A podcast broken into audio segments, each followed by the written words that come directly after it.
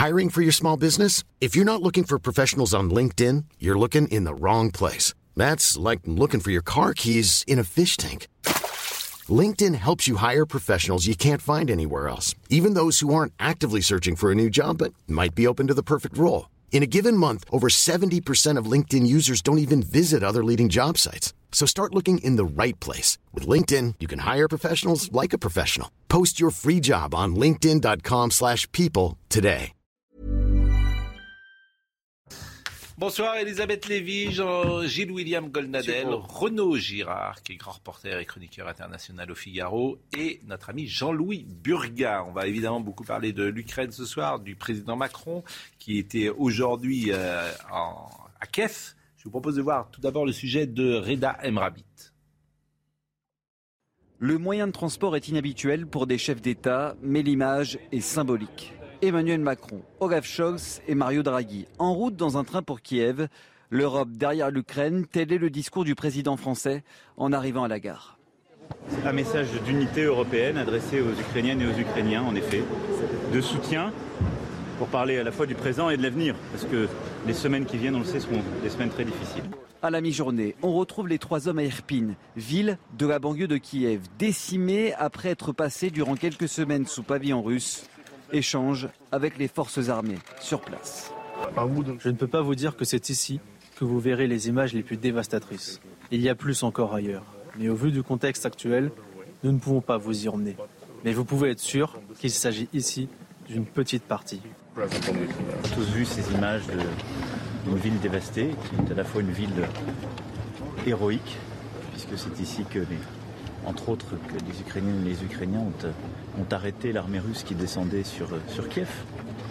Donc il faut se représenter l'héroïsme de, de l'armée, mais aussi de, de la population ukrainienne. Autre moment fort, la rencontre avec Volodymyr Zelensky. Les deux hommes ont longtemps échangé par visioconférence ou téléphone. Les voici en face à face pour la première fois depuis le début de la guerre. Accolade et poignée de main franche. S'ensuit une photo de famille avec une réunion au sommet pour évoquer les évolutions du conflit avec la Russie. Alors, avant de parler du fond, et comme on a l'esprit un peu facétieux, euh, ce matin, il y avait donc ces trois hommes dans un train.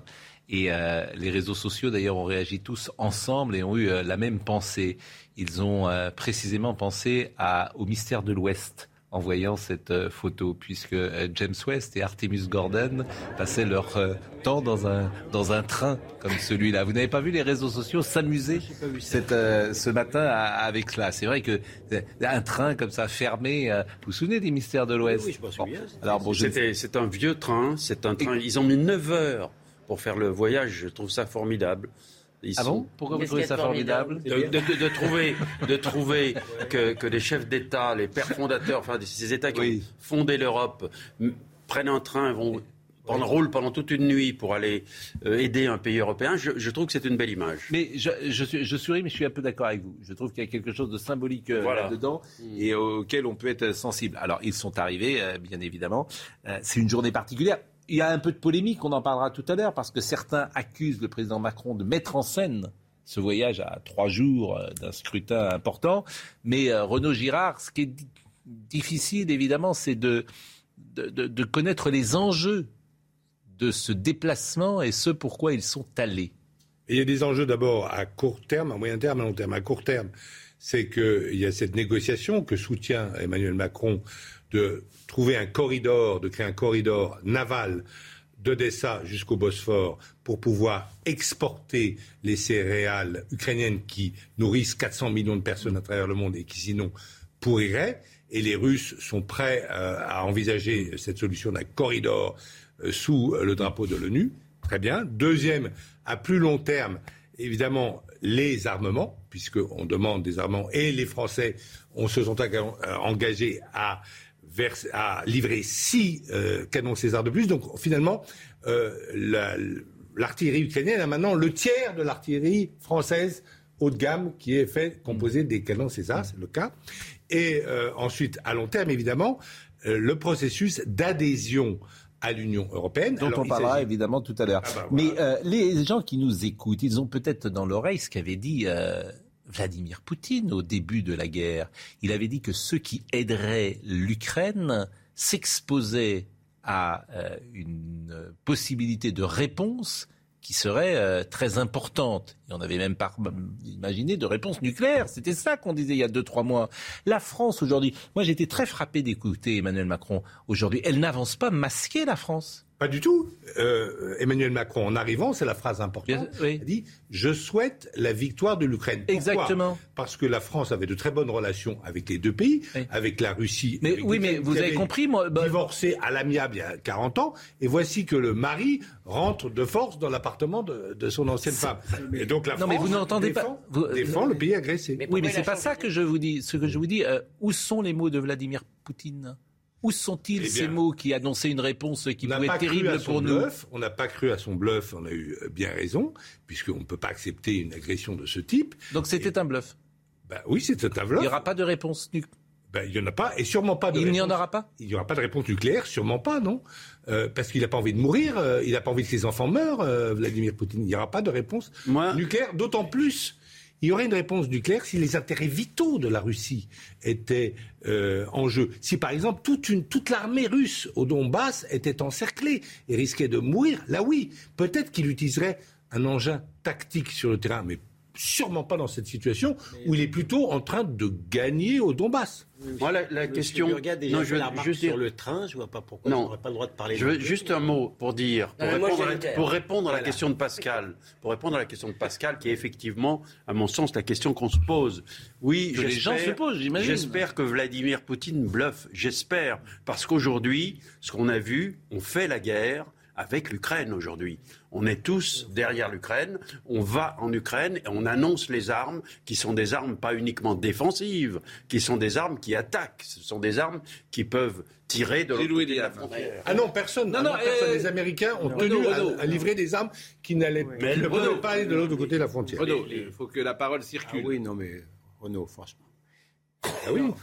Surtout enfin. Parce que la remarque que je voudrais faire de surplomb, si, si je peux me permettre, euh, ce sont trois, trois chefs d'État plutôt euh, euh, modérés et post-nationaux. Notre, notre chef d'État est vraiment très post-national. Je remarque quand même, moi qui suis évidemment du côté d'un pays envahi, l'Ukraine, je remarque quand même que c'est important les frontières. C'est important la souveraineté nationale. C'est important de ne pas être envahi par des étrangers. Ça serait bien qu'ils réfléchissent à ça aussi, ces trois euh, présidents euh, ou chefs d'État post-nationaux qui sont venus soutenir à juste titre Monsieur, monsieur Zelensky. Mais vous voulez pas euh, qu'on parle tout de suite de l'adhésion à l'Union européenne? Non, bah, c'est-à-dire que. Parce qu'il me semble que c'est ça le grand en- Il me semble que c'est ça le Non, grand enjeu. oui, Juste un mot moi- sur les canons moi, César alors. oui, moi, je, vous dites, la- la- la- je pense à ce qu'avait dit Poutine il y a trois mois.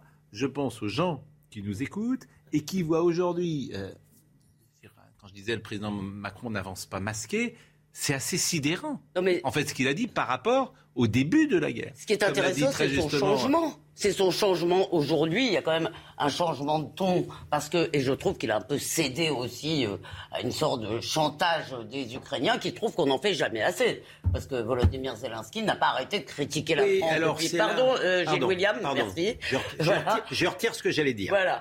Il était euh, Volodymyr- Ils se sont déchaînés contre Emmanuel Macron quand il a dit qu'il fallait pas humilier la, Ru- la Russie. C'était vraiment considéré comme très mal.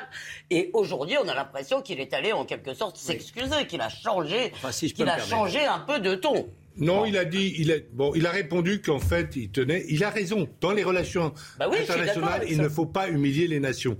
Mais Macron a raison, et ce sont les anglo-saxons qui ont tort.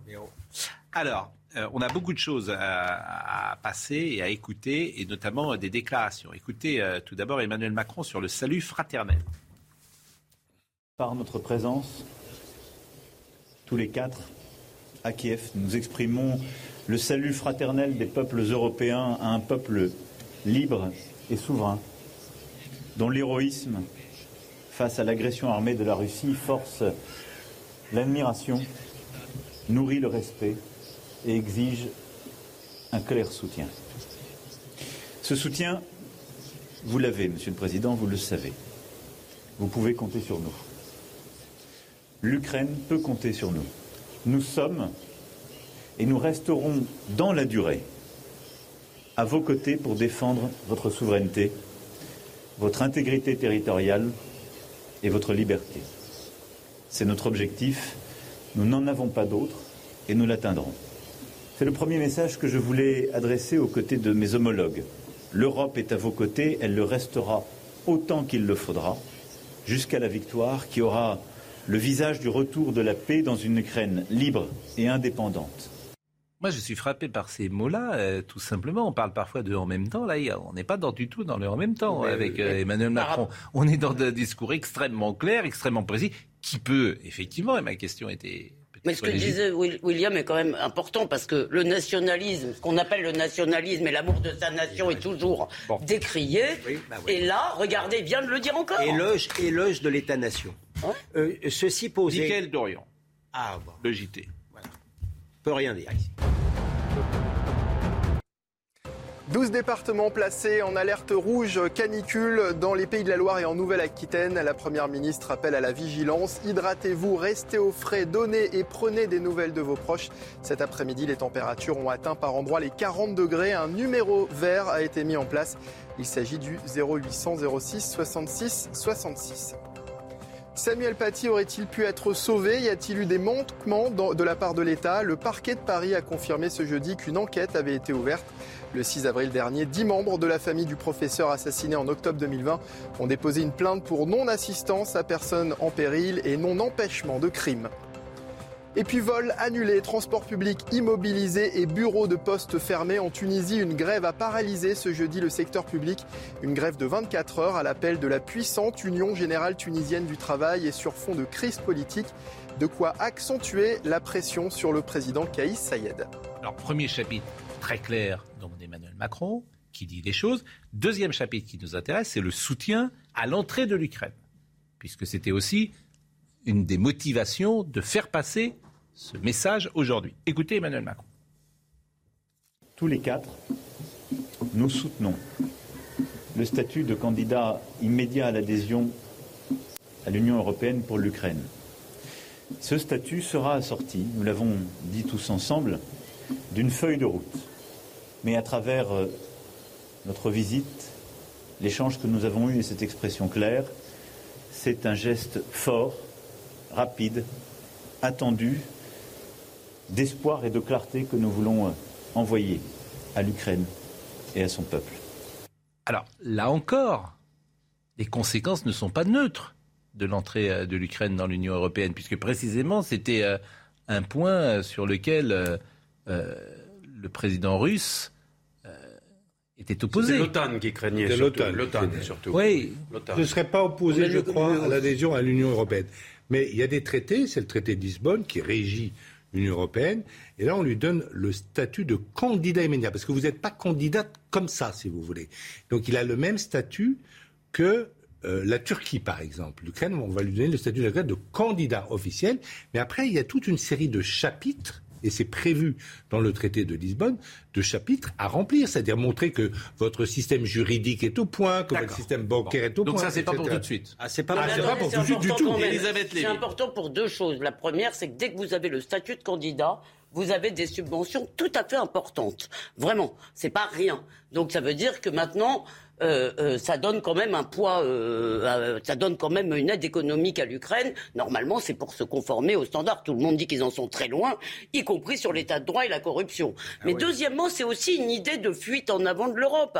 Et moi, là, quand même, je m'étonne que vous l'ayez pas dit. Emmanuel Macron faisait partie la semaine dernière des gens qui étaient extrêmement réticents à, cette, à accorder ce statut de candidat. Il ne faisait pas partie des chefs d'État enthousiastes. Donc on aimerait la seule chose que je veux dire, c'est que c'est là qu'il y a des soupçons un ah, peu de politique intérieure, c'est qu'il a voulu faire une belle image en faisant un revirement. Voilà. Il soutenait une confédération politique. Ça me paraît effectivement, si on a l'esprit chagrin, moi je ne l'ai pas, mais ceux qui ont l'esprit chagrin pourraient quand même s'étonner de cette coïncidence, alors même que le président de la République mm. avait été assez brocardé sur le fait qu'il ne fallait pas humilier la Russie, avait été effectivement assez prudent sur l'entrée à l'Europe. Et là, ça ne servirait de défendre ah bah, l'entrée de l'Ukraine ah dans l'Union européenne à trois jours d'un scrutin des législatives. Monsieur Pro, Monsieur Pro, vous êtes étonné vous-même du revirement du chef de l'État justement par rapport à sa prudence. Non, je n'ai pas dit revirement. Moi, ce qui m'étonne, c'est la clarté de son. Non, enfin de- bon, de alors oui, d'accord. Disons qu'avant, il, il- il n'était pas clair. Je constate qu'on est à trois ou quatre jours du scrutin, que l'Ukraine, évidemment, et à juste titre, a bonne presse au sein de l'opinion publique française, qu'il est au centre, qu'il est au centre du jeu et que son principal rival n'a pas brillé pour son soutien à l'Ukraine ni à l'Europe. C'est, c'est quand même une, une drôle de Je coïncidence. ne, crois en pas, je ne crois pas à la coïncidence choisie, je ne crois pas au timing, parce que c'est très compliqué d'organiser techniquement une visite avec quatre, quatre leaders gouvernementaux, parce qu'il y a le roumain, en plus de l'italien, euh, du, euh, du français et de l'allemand. C'est très compliqué à organiser, et je ne pense pas euh, qu'il ait, il, il ait pu euh, argumenter avec Je ses parlais de camarades, Jean-Louis et ses Burgat. homologues, Pourquoi a-t-il changé Non, d'avis juste- de- de- de- d'un calendrier électoral français. Mais il a changé d'avis. Je parlais du contenu de ces déclarations. Jean-Louis. Burgat. Juste pour dire une chose, c'est que euh, si vous vous rendez sur place dans un cérémonial aussi important que cette visite de trois, de quatre chefs, pas chefs d'État, mais enfin chefs Si, de, chef de gouvernement. chefs de gouvernement Le leader. À Kiev, au, centre de l'Ukraine. Vous n'y allez pas pour dire la même chose que ce que vous racontiez quand vous étiez à Paris, à Rome ou à Berlin. Euh, donc il y a une sorte de de- de- d'empathie, D'enthousiasme. qui s'installe. Ah bah. Acceptez-le tout de même. Florian, Donc pas. on choisit de les Et la, et la deuxième chose que je voulais dire, c'est que je continue à avoir un œil sur Moscou et que je vois Monsieur Poutine. Vous l'avez toujours eu, que je monsieur. vois et que je vois Monsieur Poutine continuer à se faire, si je peux dire, à faire démembrer ce qu'il a dans la tête, c'est-à-dire qu'il a toujours l'Union soviétique dans la tête et qu'on est en train de continuer à tirer les fils de l'Union Florian soviétique. Tardif me précise que euh, la visite d'Emmanuel Macron avec ses homologues est prévue depuis environ trois semaines. Je sais pas ce Information, que je oui, mais c'est pas ça. Je parle du Information contenu tenue de ces déclarations. Je secrète. parle pas de la visite. information tenue Oui. secrète par les Élysées jusqu'au dernier moment. Mais attendez, Jean-Louis, excusez-moi, pardon, d'organiser vous une chose Jean-Louis, pareille. vous faites des monologues. mais je c'est toujours intéressant. Je peux vous répondre Non. Mais oui, allez-y. Je voudrais vous répondre. Vous ne pouvez pas dire que les gens décident parce qu'ils sont sur place, parce qu'ils ont de l'émotion. Je dis que c'est une ambiance. D'accord. J'ai commencé une phrase, je ne peux pas la finir, comme d'habitude. Euh, donc, Emmanuel Macron aurait été touché aujourd'hui par les images qu'il a vues et tout d'un coup, il aurait changé d'avis sur l'adhésion. Pas changer d'avis, mais quand vous allez sur place à des endroits, il est allé Oui. dans une ville qui a Ah été non, mais il dire, non, mais il a pas changé la politique, sur place. de la politique. Quand, hein, quand- pas quand non vous voulez convaincre, quand vous voulez quelqu'un, vous le prenez pas- par la main, vous, la- vous avez vu où il est allé cet après-midi Dans- il l'a retourné comme une Mais non, il l'a pas retourné comme une crêpe. En plus, il lui a jamais souri, si vous l'avez regardé. Il lui a jamais souri. Il n'y a jamais eu, curieusement, Qui, des qui n'a jamais souri à qui Euh, le, le- le- le- le président euh, ukrainien n'a jamais eu un sourire à l'égard d'Emmanuel Macron. C'était très curieux de regarder toute cette cérémonie. Le- le- Vis-à-vis du président allemand, il y avait un peu plus de, de cordialité, un peu plus de sympathie Il était apparemment. froid avec euh, le nôtre. Ça ressemblait, je- j'y étais pas, mais ça ressemblait. C'est une à accusation quelque grave. chose, à Avec tous quelque les chose d'assez. Ça, c'est Ah, l'exégèse. de- Ah ouais, Mais oui, mais il faut, faut voir la politique aussi. Alors que les Ukrainiens, je, je reviens d'Ukraine, et les Ukrainiens reprochent beaucoup aux Allemands d'avoir beaucoup sûr. promis d'hommes, d'armes et de n'en avoir livré aucune. Les Français, au moins, ils ont livré des canons qui fonctionnent. Donc c'est un Un- comportement. 1%, Écoutons. 1% des armes euh, ukrainiennes euh, sont, sont françaises. 1%, c'est minuscule. Oui, mais Ouais, comment vous On va marquer ça une pause. Dans les duels d'artillerie qui ont lieu actuellement, bien parce qu'une bataille d'artillerie, entendu. les canons César, et d'ailleurs le chef, le général en chef de l'armée ukrainienne, Zaloujny l'a souligné, les canons français aujourd'hui, César, sont très utiles. On va marquer une pause. Vous savez que euh, j'aimerais que nous ne parlions pas que de cela, parce qu'on aime parfois avoir des petites infos comme ça, à la lisière de l'actualité qui euh, peuvent nous intéresser. Par exemple, j'ai vu que dans le bac pro de français. Ah, donc on a changé de sujet là. Non, je fais un teasing. Ah bon Ah d'accord. Parce qu'on va marquer une pause. Ah d'accord. Donc, dans le bac pro de français, Oui. lundi, le jeu est-il toujours ludique? C'était euh, l'intitulé. Eh bien, figurez-vous que le mot ludique n'a pas été compris par les lycéens et que ordre est donné au correcteur de prendre en compte que le mot ludique est un mot peut-être trop savant. Ça monte, le niveau, ça monte le niveau du bac. hein. Mais à part ça, le niveau de baisse pas. Ça monte le, Le niveau mot du bac. ludique. Et alors les correcteurs ont dit oui franchement ludique c'est un peu Ouais, ouais. bon, le, le jeu est-il toujours ludique? C'était l'intitulé du bac pro de français. Formidable quand même. Donc Mais on pourra évoquer cela. Euh, bien évidemment, c'est des remontées du ministère de, de Je l'éducation. crois que c'était plutôt la philo, mais c'est pas grave. Non, c'est le non alors euh, c'est le bac pro de français. le mot ludique. Il y a une dissertation bac pro de français. Je crois que Oui, c'était. euh, oui. C'est une rédaction. hein. Voilà. C'est comme qui Non, dirait. ça s'appelle une dissertation euh, en, en- première. Quand on était petit, on La disait pause. composition. La pause. Hétérosexuel. Il est précisément 20h29. Je le dis très régulièrement, mais un, un jour, il faudra vraiment filmer Oui. ce qui se dit et, et Oui, diffuser ce qui un- se dit. C'était un aparté intéressant. Nous rions. Nous rions le ensemble temps, sur, le le, temps. sur un des titres d'un article du Monde qui s'appelait Comment peut-on être encore hétérosexuel? C'est un, vieil article. oui, Et nous, 15 jours. nous avons ri un peu de bon cœur. Voilà, mais on peut parler d'autre chose. Michael, Michael Dorion. Michael Dorion. Pour le JT. Demain, il faudra réduire votre vitesse euh, sur la route de 10 km/h si vous êtes en, en Ile-de-France en raison d'un épisode de pollution à l'ozone. Le préfet de police de Paris, Didier Lallemand, a demandé également de différer, si possible, les déplacements routiers en Ile-de-France, de privilégier le covoiturage, les réseaux de transport en commun, la marche ou le vélo. L'Espagne face à plusieurs incendies en raison de la canicule, dont trois en Catalogne. Le plus grave s'est déclaré près de Baldomar, dans la province de Lérida, où le feu a déjà détruit 940 hectares de forêt, selon les derniers chiffres communiqués par le gouvernement régional catalan.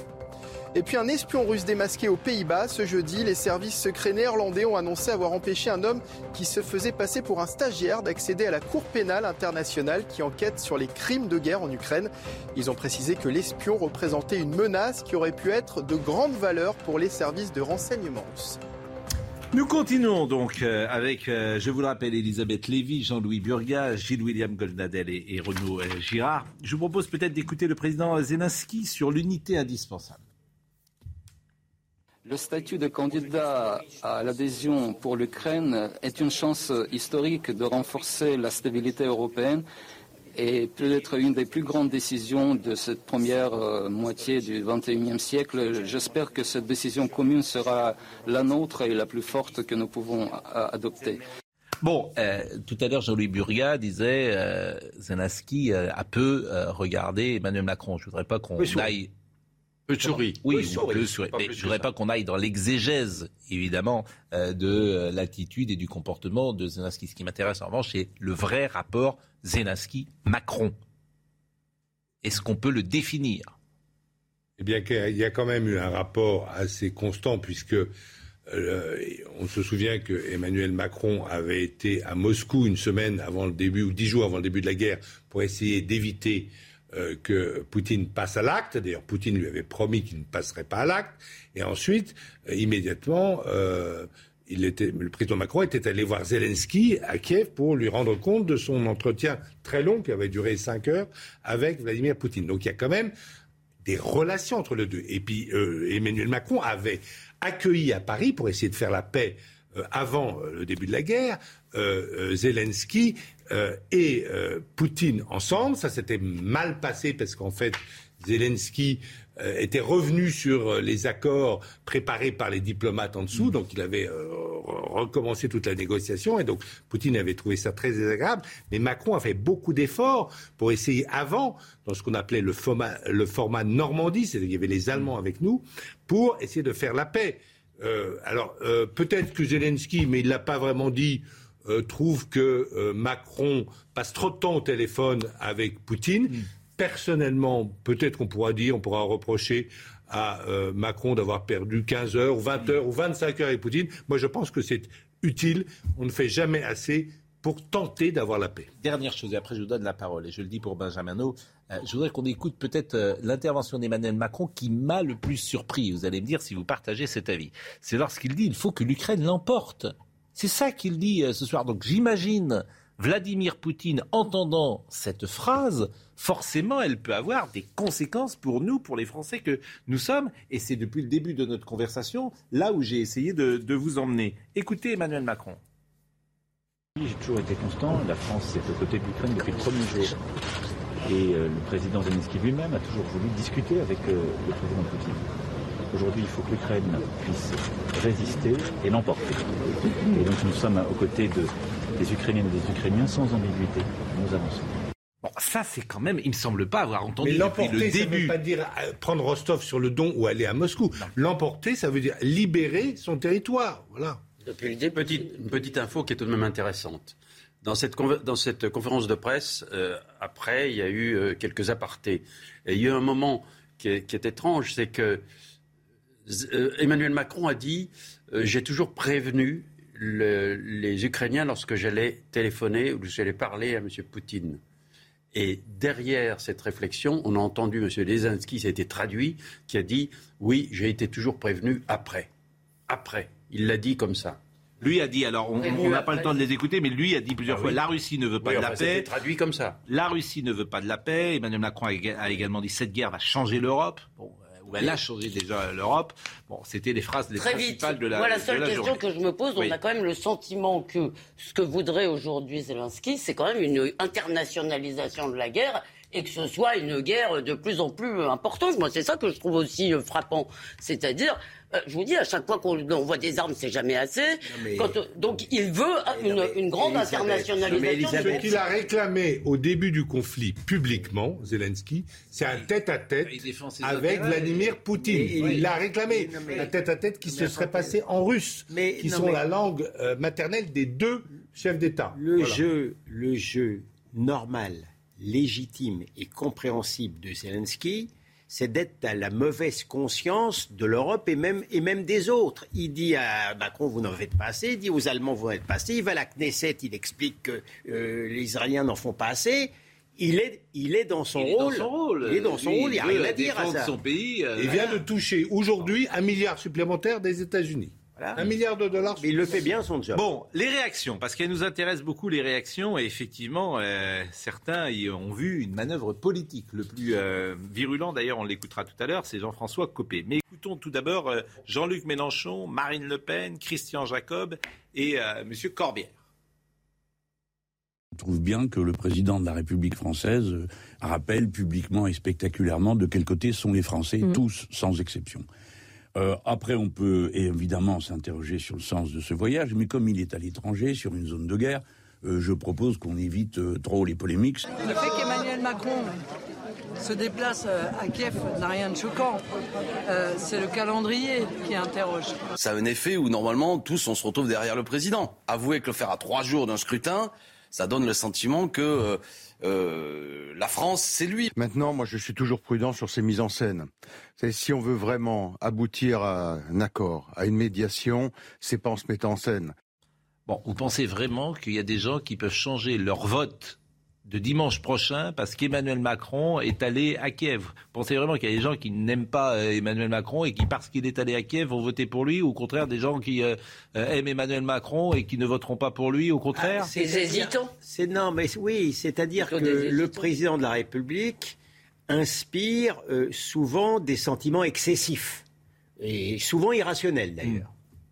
Dans- dans- dans les deux sens. Donc oui, il n'est pas impossible qu'en prenant cette stature de chef d'État, je trouve ça de bonne guerre si j'ose dire, il n'est pas impossible qu'effectivement à la marge, ça rapporte euh, quelque chose parce que en tous les cas, il inspirait moins de sentiments justement agressifs. Parce que ces derniers temps, il inspirait beaucoup.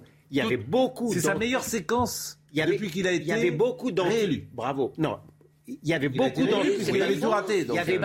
Il y avait beaucoup d'anti-macronisme Oui. depuis sa réélection. Oui. Donc oui, toutes, à la ces toutes ces réactions négatives, et moi je euh, voudrais que vous restiez sur l'image, sur ce qui se passe réellement, et d'arrêter de faire de la politique abstraite. Euh, il s'est Euh, passé, bien, on a vous- les vous- commentaires que Non, mais vous avez entendus, des conséquences d'un sourire que vous n'avez pas vu. Les commentaires que vous avez entendus, Je veux bien que vous nous donniez des leçons de, de- non, de mais commentaires, je, le dis d'une de façon géopolitique. générale. Je le dis d'une façon générale. Je dis que les commentaires que vous avez entendus négatifs, ils ont été faits avant qu'on ait vu ce moment que je trouve formidable de ces oui. Bah, responsables. ça confirme un peu que ça- confirme un peu que c'est ces une bonne responsables. affaire. Mais Vous voyez ce que je viens de vous dire. Ne m'interrompez pas, vous non plus. Ah non, c'est de ces responsables. De ces responsables européens, qui, qui- l'Europe s'est reformée à Kiev, c'est formidable tout de Je même. sens D'une que Burga va voter Macron. Bon, je Ça dis pas sent. que je vais voter Macron, je vous dis que on a commenté avant. Maintenant, il faut commenter après, ce qu'on a vu, ce qui s'est Bah, passé. moi, j'attends les Voilà. conséquences aussi. Donc là, il y a eu quelque chose de différent Ouais. de ce qui s'est passé. Sur le tarmac de, de, de, de- d'Orly, quand il a parlé, ça ne voulait rien dire. C'était quelque chose qui ne... En revanche, ce qui s'est Voilà. passé à Kiev, c'était autre oui. chose. Les conséquences, Euh, Pascal, oui. une, une- une phrase, les conséquences. Une. Bien sûr que c'est les Américains qui vont le plus profiter par leur vente d'armes et par leur vente de gaz de schiste à l'Europe, mais rien n'empêche ces trois grands leaders euh, de l'Europe de demander à partager les frais avec les Américains, c'est-à-dire nous euh, de leur dire nous sommes les pays qui souffront le plus. Je suis désolé, nous voulons euh, aussi euh, nous une aide parce qu'on va être obligé de vous acheter votre gaz de schiste. On l'a Voilà. pas encore, hein Bon, On et écoutez. Jean-François Copé, parce que de toutes euh, les commentaires que j'ai entendus, celui-là est le plus virulent sur le voyage. Oui, mais pareil, ce matin. Comment ce matin, avant d'avoir vu ce qui s'est passé. D'accord. Oui, bah, voilà, c'est- bah, oui, c'est c'était ce c'est- matin. c'est- c'est malvenu. oui. C'est malvenu. C'est malvenu parce que avis. Emmanuel Macron Oui. fait son boulot de président de l'Union européenne. Oui, mais Voilà. dites-moi quel est- un Ah non, mais il est. porte-parole de la Macronie Ah oui. désormais. Les- J'ai du mal à parfois je- suivre j'essaie- votre j'essaie- itinéraire. J'essaie de regarder ce qui se passe et de rester sur l'événement plutôt que de. Voilà. Vous êtes un peu dans l'illusion lyrique aussi, mon cher Jean-Louis. Et il est pas J'aime bien j'aime bien l'opéra. C'est vrai. Euh, écoutons, euh, écoutons, euh, écoutons qui d'ailleurs. Écoutons Monsieur Jean-François Copé. Voilà.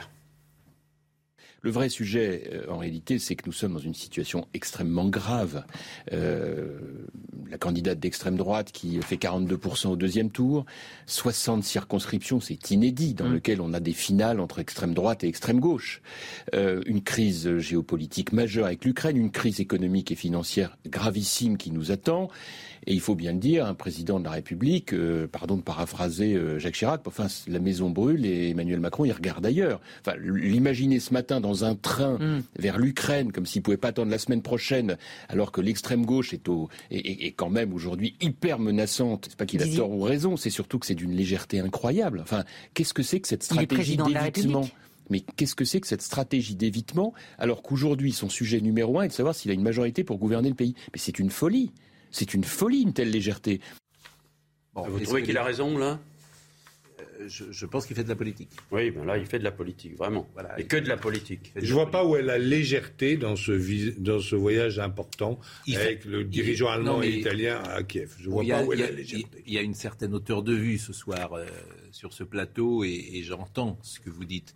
Mais je sais en même temps que parmi les gens qui nous regardent, ils ne sont pas forcément sur cette ligne. Et j'imagine que beaucoup voient aussi un coup de com et sont sans doute sur la ligne copée. Oui, mais- Certains doivent se dire ça. C'est l'honneur de CNews est-ce d'avoir des vous savez- opinions différentes Non, mais et proposées vous- à son non, auditoire. euh, J'en- J'entends bien. Est-ce que J'en- vous- Non, mais est-ce que Et je vous dis savez- ça parce que ce midi, j'ai animé vous une émission avec des humain- auditeurs et qu'il y avait beaucoup étaient- d'auditeurs vous bah, qui pouvaient que dire vous ça à coup de pouvez imaginer que l'être humain est dual, notre président de la République, et qui peut avoir des pensées et des arrière-pensées. Hmm. Oui, Bah, bien sûr. C'est souvent comme ça la vie. Bon, écoutez, euh, en tout cas, euh, ce qui est vrai, c'est que je ne suis pas sûr que M. Copé dirait la même chose ce soir, après la journée d'aujourd'hui. Voilà, c'est ce que je vous ai- voulais vous entendre dire et vous avez raison de le dire et Bon. de le répéter. Euh, Jean-Louis, tu pourras me dire ce que, tu- ce que vous voulez que je dise aussi. c'est un sage. Jean-Louis, c'est notre maître, c'est notre référence désormais. C'est un sage. Merci, Bon, Euh, donc dans les petites infos du jour, on parlera peut-être de Darmanin tout à l'heure et du Stade de France parce que les euh, sénateurs ont donné une conférence quand même pour dire où ils en sont et ce en quoi ils euh, travaillent.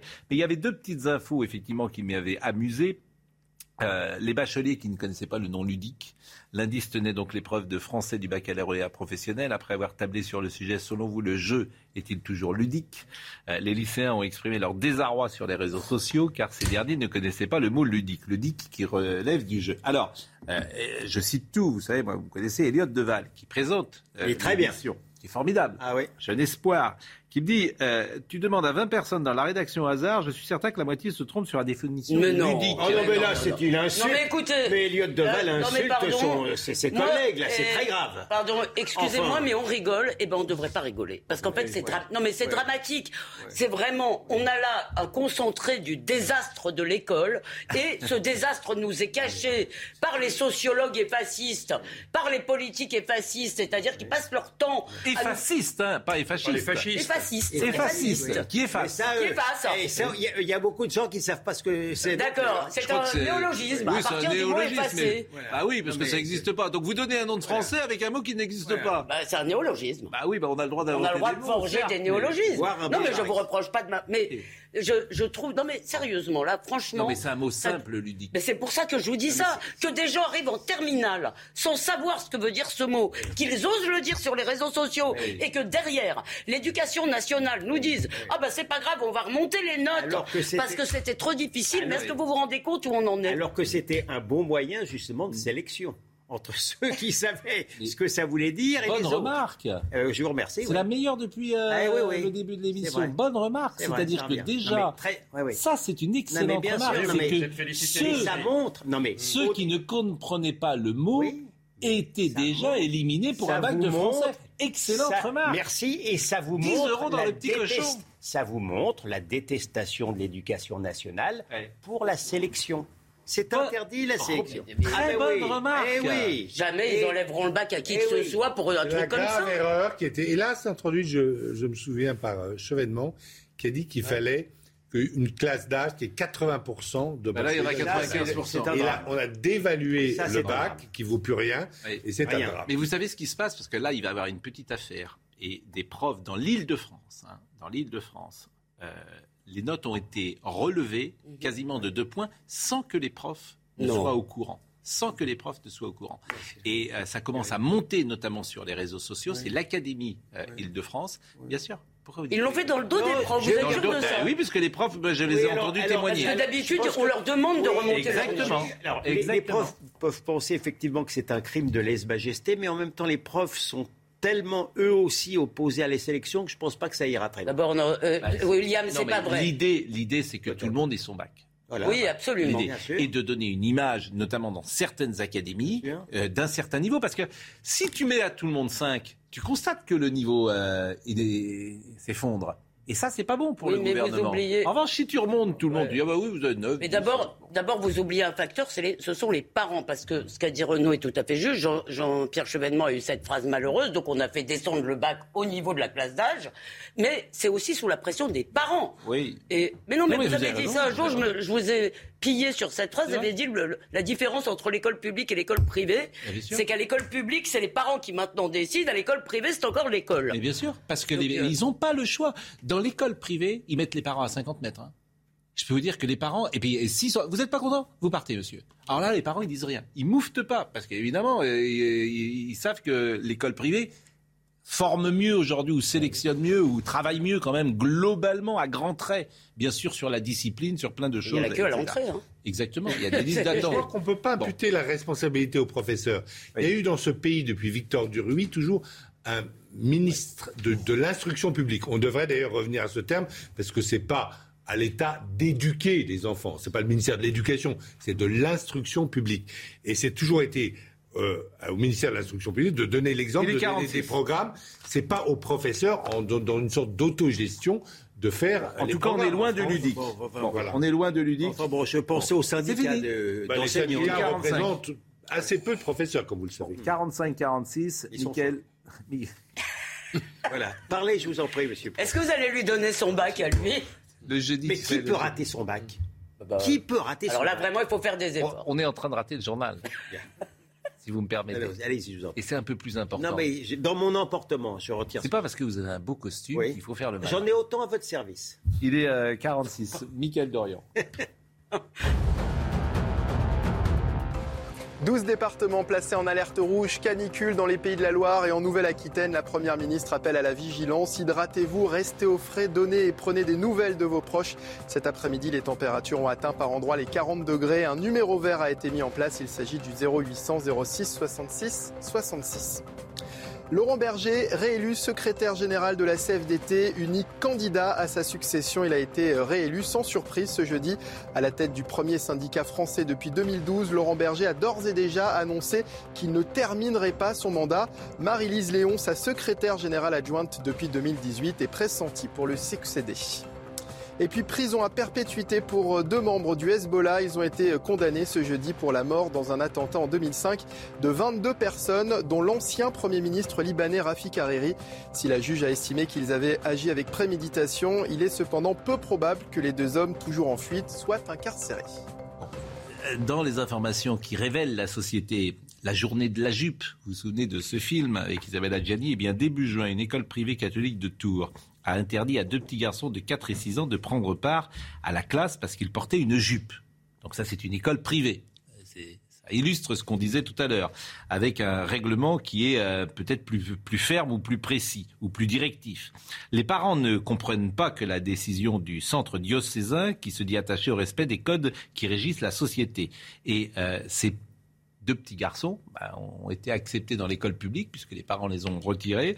Et dans la nuit de dimanche à lundi 13 juin, la façade de l'établissement scolaire a été taguée par un collectif féministe. Le public ou le privé? Privé. Le privé, d'accord. Privé, Ouais, bien ouais. évidemment. Donc une école privée catholique. Alors est-ce que euh, Non mais c'est euh, extraordinaire, c'est-à-dire qu'on a raison, on interdit à raison les tenues islamiques, mais on décide, parce qu'il y a vraiment une complaisance avec la mode trans à- qui pousse les enfants à dans- vers cette idée que le changement de sexe est quelque chose d'anodin à l'école publique. Et ça, c'est ça, c'est dramatique. Des en plus, ces petits garçons, ne me dites pas qu'à quatre- qu'à qu'à leur âge, et je crois qu'ils ont moins de 10 ans. Ils ont Le- 4 et 6 ans. Ouais, Ses frères six se sont présentés veulent- deux fois en classe avec cette tenue. À 4 et 6 ans, ils ont décidé fallait. Enfin, c'est les parents qui Ils sont. sont pas écossais, ils sont pas écossais par hasard parce Non mais, que- non mais il y a- Bonne on, est en de train, Renaud Girard. on est en train d'instaurer l'idée que la distinction entre les hommes et les femmes est quelque chose à jeter à la poubelle. Purement subjectif. Comment? Qui est purement subjectif. La nature, la nature n'a pas son droit. Il y avait d'ailleurs un, art- un excellent article dans Causeur, justement, sur les problèmes de genre, puisque maintenant, euh, effectivement, la nature n'a plus rien à dire. C'est au niveau du ressenti. Donc, vous avez des, vous avez des mômes très jeunes fait- à qui on fait ingurgiter déjà des substances pour changer leur sexe, et ensuite ils se trouvent évi- Ça, je suis pas sûr que ça se passe en mais vous, mais, mais vous ne vous. Des gosses, à quel âge? Des mômes très jeunes. s'est à- passé en non, mais Suède qu'est-ce que vous appelez très vers, jeune vers, vers 12-13 ans, monsieur. Mais, mais vous, mais vous êtes- Vérifiez ce que vous mais- dites. là. Alors, Moi, je vais vous non, dire, c'est 13 ans, tu peux avoir, on peut avoir des traitements hormonaux. Attends, Renaud. Je Je je vous dis que vous êtes. Je suis, Qu'est-ce très, euh, je, suis, je suis très étonné que vous êtes mal informé. D'ailleurs, la Scandinavie, qui était en pointe, en pointe sur le sujet, est revenue évidemment en arrière parce qu'il y avait eu des cas de suicide. Vous ne vous rendez pas compte comment la dictature du genre est en train, effectivement, de commettre des dégâts irréparables. Et ça, cette histoire de jupe, c'est complètement dans la tendance wokisme. Et, et- et je regrette profondément que l'excellent M. Blanquer lui-même avait un Oui, peu oui. cédé de terrain sur ce Et sujet. Je- Jean-Louis en Burguet. Suède, je, je- je- je précise là-dessus. en Suède, vous avez eu des parents laxistes Oui. qui avaient accepté, parce que le- leurs enfants demandaient à euh, changer de sexe, donc à 13 ans, ils avaient fait les opérations. Voilà. Et quand ces enfants sont devenus majeurs, ils ont regretté et ils ont fait un procès. C'est pour ça qu'on on en a beaucoup parlé. ça. Ils ont fait un procès à leurs parents pour ce laxisme et pour avoir, leur avoir fait subir euh, cette opération est affligé. sur leurs, leurs organes génitaux. J'écoute avec attention et intérêt. Simplement, ça fait partie de, de- de- effectivement de cette sorte de grande uniformisation euh, qui, qui, qui, qui, qui, pour moi est suicidaire, qui est, qui est, qui est effrayante. Non, mais c'est autre chose. C'est l'idée, l'idée qu'il n'y a pas de données, que chacun, comme disait Madame Moreno, est ce qu'il veut être. Alors moi, je vais être un pommier. J'ai décidé d'être un pommier. pommier. Un pommier. Oui, un pommier. J'aime beaucoup les pommiers. D'accord? Mais euh, par ailleurs, Pascal, je vais répondre à votre question. Je vais répondre à votre question. C'est-à-dire en France, en France, les opérations sont interdites avant la majorité. En revanche, ce qui est encouragé, c'est ce qu'on appelle la transition sociale. C'est-à-dire que si votre enfant de 12 ans ou 10 ans vient vous voir en disant bah, finalement je suis une fille, euh, vous êtes encouragé à l'appeler par son prénom de fille, à lui donner des vêtements de fille, etc. Mais là, vous avez raison. Heureusement, en France, ça n'a pas encore cédé. Cette digue-là n'a pas Un cédé. petit Ça mot sur le Stade de France. Euh, très rapidement, très très rapidement. François-Noël Buffet, c'est l'un des sénateurs rapporteurs euh, des Républicains qui est dans la commission d'enquête et euh, qui a, a rapporté, euh, c'est lui qu'on va écouter, les, ce qui s'est passé à partir de midi en fait au Stade de France. À partir de midi. Et rien n'a été fait. Le match était à 20h. Écoutez cette intervention qui est sidérante là aussi. Nous savons très précisément que depuis le début d'après-midi, voire même midi, un certain nombre de personnes ont eu des actes de délinquance autour du stade et se sont continués finalement jusqu'au bout, venant même jusque dans les, fameuses zones de filtrage, faire les poches des différents supporters, sans qu'il y ait pour autant une réaction de police appropriée, adaptée à ce type de délinquance. C'est un choix qui a été assumé par le préfet de police, mais c'est incontestablement un choix qui n'est pas qu'on ne peut pas considérer comme étant un bon choix, eu égard aux 4 ou 500 personnes qui se sont livrées à ce type de comportement. Le chiffre que je cite ne vient pas de nous, il vient de, des déclarations qui ont été faites par les différentes personnes que nous avons auditionnées. Bon, Jean-Louis Burgas, c'est pas les hooligans à midi. Je ne vais pas vous répéter une énième fois, mais j'ai préparé quelque chose qui peut vous intéresser. Vous pouvez préparer, pas je, je, je, vous répète que c'est un amalgame, c'est une salade russe de bêtises et de, et de, et de, de mauvaise euh. Mais La semaine dernière, c'était les Anglais. J'ai lu, pour aller dans votre sens, et pour aller, j'ai lu dans Paris Match Ben tout oui, à l'heure un témoignage d'un immigré, non, non, mais un témoignage d'un immigré britannique, c'est-à-dire un Pakistanais installé en Angleterre, qui dit la phrase suivante que j'ai notée parce qu'elle me fait peur. Ce type dit dans son interview Je ne comprends pas ce que vous avez pu faire à votre jeunesse immigrée pour qu'elle exprime autant de haine. Ah, c'est extraordinaire, c'est de notre faute. Non. Donc, Donc, si, donc, alors ça, vous me sidérez. Elle a donc- raison. non, mais je suis, je objectif. Ça va être Mais de je notre suis faute, objectif. oui. Je dis pas, mais On n'a pas Julien Pasquet ce soir? C'est extraordinaire. Ah oui, mais voilà. bah, Moi c'est- non plus, je comprends bonne- pas. Je une bonne question. Voilà, c'est de, notre faute. Non, bon, euh, demain, votre faute. Je- demain, demain. demain dans Paris, amis, que se passe-t-il demain dans Paris? Demain, vous roulerez. fera alors très chaud. Non, vous roulerez. C'est la première fois que ça va se passer. La circulation, la vitesse autorisée demain dans Paris sera de 5 km heure. 20 km. Non. À cause de la canicule. Vous l'avez compris.